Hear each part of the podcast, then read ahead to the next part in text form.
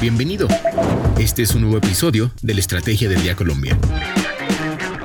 Traído para ti por bloomberlinia.com y dirigido por Andrés Garibello.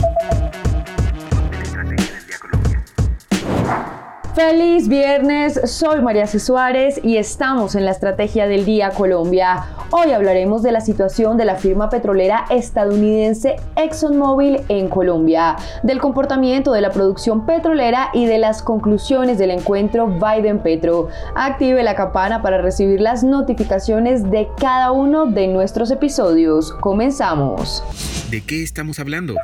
ExxonMobil se va de Colombia esa es la pregunta que hoy está sobre la mesa.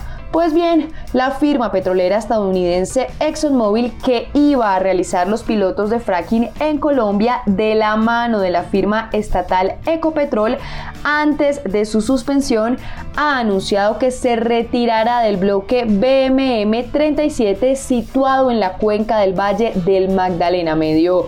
ExxonMobil se retirará del contrato con la Agencia Nacional de Hidrocarburos, la ANH, después de obtener las aprobaciones gubernamentales requeridas.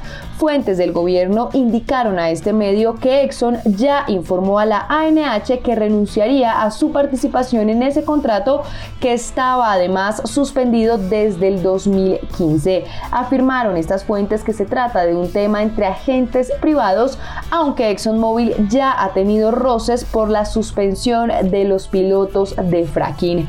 Pues bien, tras conocerse esta información, ExxonMobil reafirmó que mantiene sus operaciones en Colombia al recordar que sus líneas de negocio incluyen no solo la actividad exploratoria, sino también petroquímicos y además de eso también el suministro de lubricantes. Otra fuente del sector con conocimiento del asunto le dijo a Bloomberg Línea que dado que los pilotos de fracking se suspendieron definitivamente desde ExxonMobil están revisando con la Agencia Nacional de Hidrocarburos los mecanismos contractuales y legales relacionados con las inversiones que tienen en la exploración de recursos no convencionales.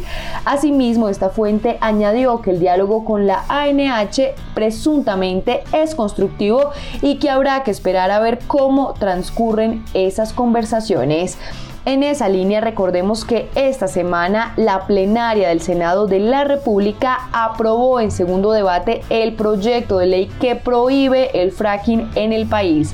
Ello con 62 votos a favor y 9 votos en contra. Por eso nuestra pregunta del día es, ¿qué opina del proyecto de ley que prohíbe el fracking en Colombia? Los invito a participar y a dejarnos su opinión acá en Spotify lo que debes saber. Y ahora tres datos que debes saber este viernes. El primero, la tasa representativa del mercado con la que amanece hoy Colombia es de 4.535 pesos. El segundo, la producción de petróleo en marzo pasado llegó a los 771.700 barriles de petróleo por día en Colombia lo que representó un aumento de 14.400 barriles o de 1,9% respecto a febrero y según informó la Cámara Colombiana de Bienes y Servicios de Petróleo, Gas y Energía Campetrol. Dicho resultado se explica principalmente por el incremento de la producción petrolera en el Meta, especialmente en el campo Caño Sur, ubicado en el municipio de Puerto Gaitán. Y el tercero, Renta Ciudadana, el programa social que busca apoyar a los más vulnerables del país, hará pagos bimestrales. Este mes, en abril, arrancarán los pagos que serán de hasta 500 mil pesos a más de 3,3 millones de familias en pobreza y vulnerabilidad. El primer pago entonces se hará el próximo 29 de abril y el banco escogido para operar los pagos será el Banco Agrario, según informó Pros prosperidad social. El negocio de la semana. El presidente Gustavo Petro visitó este jueves la Casa Blanca para reunirse con su homólogo de Estados Unidos, Joe Biden. Al terminar el encuentro que duró cerca de dos horas, esto expresó el jefe de Estado colombiano. A ver, estuvimos hablando de varios temas cruciales. El primero, indudablemente, el tema de la crisis climática y cómo abordar la construcción de una economía verde en todas las Américas. Aquí hablamos de la selva amazónica, el gobierno de los Estados Unidos se comprometió con 500 millones de dólares para el Fondo de Revitalización. Y allí hablamos de la posibilidad de cambiar deuda por acción climática en todo el mundo a partir de los derechos especiales de giro del FMI. El gobierno de los Estados Unidos, incluso personalmente, el presidente Biden se sintió interpretado por la propuesta, ya la había hecho respecto a otro problema hace muchas décadas y allí dijeron que estaban muy interesados en llevar al FMI la propuesta y volver a una realidad, lo cual sería una transformación del mundo muy importante.